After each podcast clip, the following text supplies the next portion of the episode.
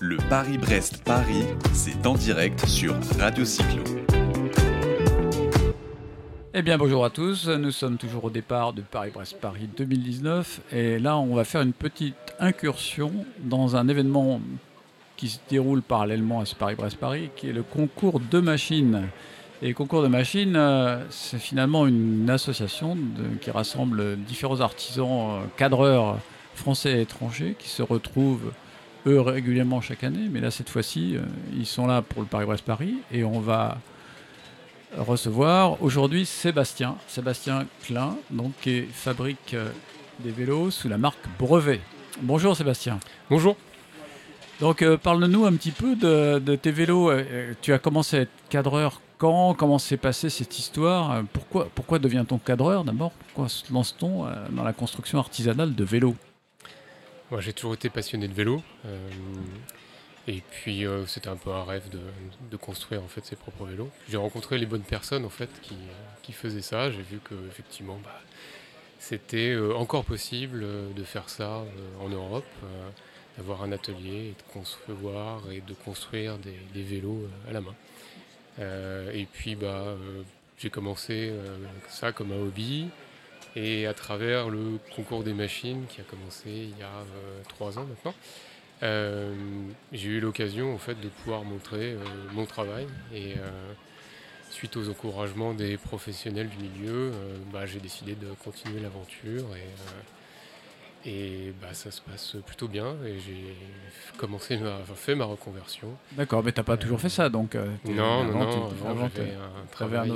Euh, j'allais pas dire un vrai métier parce que là maintenant c'est carrément. Ah, ton vrai métier c'est cadreur, mais tu avais un, autre métier. C'est vraiment du travail, c'est pas qu'un salaire. euh, ouais, avant, bah, voilà, je travaillais dans un bureau, je faisais de l'informatique et c'était une autre vie.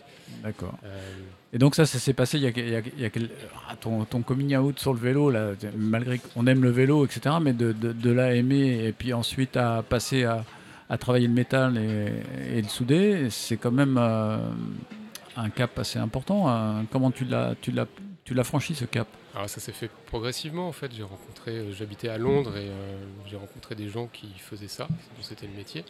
Euh, je suis ami avec certains et euh, ils m'ont permis d'utiliser leur atelier euh, le week-end, le soir, donc je faisais ça en plus de mon travail.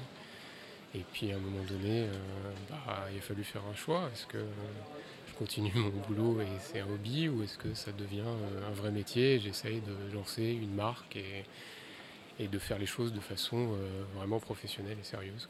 D'accord. Et le nom de brevet, alors finalement, ça vient d'où? Ça vient du fait que le brevet c'est quelque chose de, particulièrement connu dans le monde du, cyclo ou bah, Dans le monde du cyclo, c'est quelque chose connu. C'est euh, moi, je suis pas très compétiteur dans l'âme euh, et c'est le type de la façon de rouler en fait que, que j'aime bien, le type de vélo que j'aime bien faire en fait, des vélos qui sont adaptés pour ça.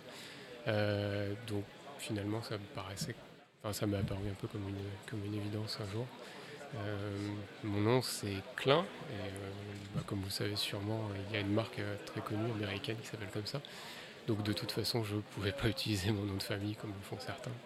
D'accord, donc le mot de brevet est, venu, est venu naturellement par rapport à la vocation des vélos que tu as décidé de fabriquer. Exactement. Et donc, dans, ton, dans ton atelier, qui est situé où Tu peux nous dire exactement où, où tu te trouves? Alors, euh, je suis situé depuis l'année dernière euh, à Pont-de-Vaux, dans les locaux de la société Bertoucycle, qui ont eu la gentillesse de m'accueillir.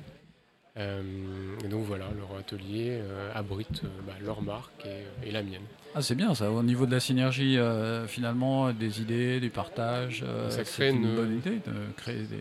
Ça crée une bonne dynamique, on s'entraide, on partage des outils et je pense qu'ensemble on est plus fort. C'est vrai, ça existe beaucoup dans l'informatique où les gens se réunissent maintenant et partagent et rationalisent finalement des locaux. Et là, c'est intéressant aussi de, Exactement. trouver des, comme, collègues. Comme je viens de là, ça me paraissait euh, une bonne idée en fait de faire ça. De pouvoir euh, bah, avoir, des grosses machines euh, qu'on puisse partager parce qu'on n'en a pas besoin forcément tout le temps. Euh. en, peu de, temps, enfin moi qui connais un petit peu le milieu, je sais que tu t'es taillé une solide réputation de, qualité. comment tu, tu, as finalement très vite acquis cette réputation et pratiquement déjà des lettres de noblesse sur la qualité du travail exécuté parce que c'est c'est, euh, t'avais ça dans le sang ou c'est parce que tu es tombé sur, comme tu disais, sur les bonnes personnes qui t'ont mis sur les bons, euh, les bonnes filières euh, au départ euh? J'ai appris en fait avec une cadreuse qui, qui à la base est joaillère, donc elle euh, Ah, fait voilà, un travail du métal qui est très méticuleux. Et c'est elle en fait qui a été la première personne à me présenter le, le- le travail du métal, donc je pense que ça, ça a joué là-dessus, sur, euh, sur le détail, la finition et, euh, et une certaine exigence dans, dans la qualité euh, du travail. Euh, et puis euh, l'autre chose, c'est que j'ai eu de la visibilité, notamment grâce au concours des machines, qui a été euh, un beau tremplin pour, euh, bah, pour exposer mon travail. Et, euh, du coup, les gens ont commencé à regarder ce que, je faisais. Et, euh, les deux combinés euh, fait que bah, oui, ça, ça a marché assez rapidement. Ouais. Et, euh, et voilà, je suis assez Et quels sont tes, tes clients aujourd'hui euh, Les gens qui viennent te voir, ils te demandent quel type de machine en général enfin, Euh, c'est essentiellement euh, des gens qui me demandent des randonneuses parce que voilà, c'est quelque chose dans lequel je me suis spécialisé. Et puis j'ai des clients qui viennent d'un petit peu partout en fait. C'est aussi pour ça que j'ai pas hésité à quitter Londres où j'étais pour euh, me mettre ailleurs, euh, avoir un, un endroit où j'ai un peu plus d'espace, où les loyers soient moins chers aussi. Euh, parce Oui, que avec, finalement, avec le break, maintenant. et en plus, il y a eu le Brexit par-dessus. donc, j'ai- c'était la, la- la juste décision. Et puis finalement, mes clients, bah, j'en ai d'un petit peu partout. donc, bah, j'envoie les vélos là où les gens habitent, on communique par email. Si euh, on peut se rencontrer et qu'ils peuvent passer, c'est encore mieux. Mais euh, voilà. Et donc, si on commande un vélo brevet aujourd'hui, euh, quels sont les délais, les temps, les, les temps de fourniture Comment tu, comment tu arrives à, Ça à- dépend un à peu des- répondre à la demande? Ça dépend un petit peu des projets. Il y en a qui sont plus complexes que d'autres. On va dire que ça varie entre 8, 8 mois et un an de- de, temps d'attente entre le moment où les gens décident de, de me contacter et le moment où euh, j'ai réalisé leur machine. Alors, euh, pour la technique, euh, quels, sont les types de tubes que tu utilises euh, principalement pour construire tes, cadres? Alors c'est très très varié en fait, ça dépend, ça dépend de la machine, ça dépend de ce que la personne veut, de ce qu'elle veut faire, de, bah, de son physique. si c'est une personne qui, fait plus de 100 kg ou quelqu'un qui en fait 60, ça va pas forcément être les mêmes choix. Donc on décide d'abord de faire une machine et puis après je vois euh, ce qu'on peut utiliser comme tube pour répondre en fait au cahier des charges. J'ai pas une marque fétiche ou euh, préférée. Euh, tous les fabricants de tubes font des très bonnes choses dans certains points, dans certains diamètres ou, ou euh, finesse de tube, Euh, mais ça va vraiment dépendre du projet. D'accord. Donc, en fonction des qualités de l'acier, des épaisseurs disponibles, etc., tu vas choisir euh, donc des tubes euh, chez Columbia, chaque- chez Reynolds. Chaque chez, constructeur a un peu ses diamètres, ses longueurs spécifiques. Donc, D'accord. D'accord. Ton choix après dans les, dans les équipements, donc tu montes des, des monoplateaux, ça arrive quand même ou c'est plutôt du double j'ai fait du monoplateau. Pas forcément ce que je préfère. Je, suis resté assez classique. J'aime bien le double en fait. euh, le double plutôt compact. Euh, après, ça dépend de ce que le client veut, de ce qu'il veut faire. Euh, si vraiment il veut un monoplateau, bah, ok, on peut. c'est des choses qu'on peut faire.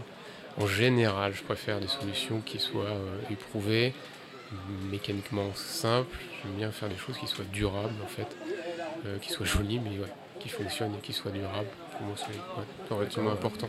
Effectivement, bah, on a vu ton vélo sur le, sur le salon de l'exposition des concours de machines. Et effectivement, euh, il est à la fois euh, pur, hein, je dirais, dans l'esthétique et techniquement euh, bien réalisé. Donc écoute, merci beaucoup d'être venu au micro de, de Radio Cyclo, nous parler de ton entreprise et puis nous dévoiler un petit peu de ce qui se passe au sein de cette association qui essaye de promouvoir le bel artisanat, alors français et étranger, puisque donc il y a des concurrents aussi euh, étrangers qui sont là. Donc ouais, c'est- il y a des concurrents qui viennent des États-Unis, euh, d'Angleterre, euh, d'Allemagne, du Japon. du Japon aussi. Donc, le- je crois que le concours des machines prend de l'ampleur et je pense que c'est très bien pour la visibilité de l'artisanat en France, mais aussi à l'étranger. On en a besoin, en fait.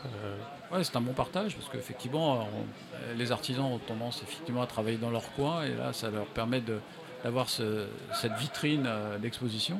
Et là, cette année, c'est vraiment exceptionnel puisqu'on retourne vraiment aux sources de ce qu'était le concours de machines euh, à l'origine, euh, qui était effectivement de fabriquer des randonneuses. L'année dernière, il y a eu une thématique différente, mais là, on revient vraiment dans, les origines, enfin dans l'ADN de complètement du concours de machines, en étant euh, dans le cadre de ce Paris-Brest-Paris, puisque donc les vélos, ton vélo va, va rouler. Donc, Voilà, c'est mon client qui va rouler sur sa machine demain. D'accord.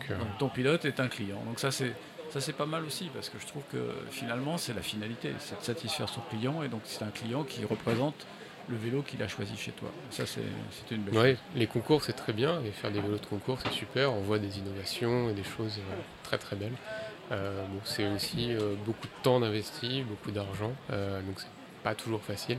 Donc effectivement quand on peut avoir un client qui roule sur le vélo présenté pour le concours, ça facilite un petit peu les choses. Il y, a même quelqu'un qui m'a dit que de toute façon, tous les vélos de Sébastien sont des vélos de concours. voilà, ça c'est le gros compliment bah, vous le direz, merci. qu'on peut te transmettre de sa part.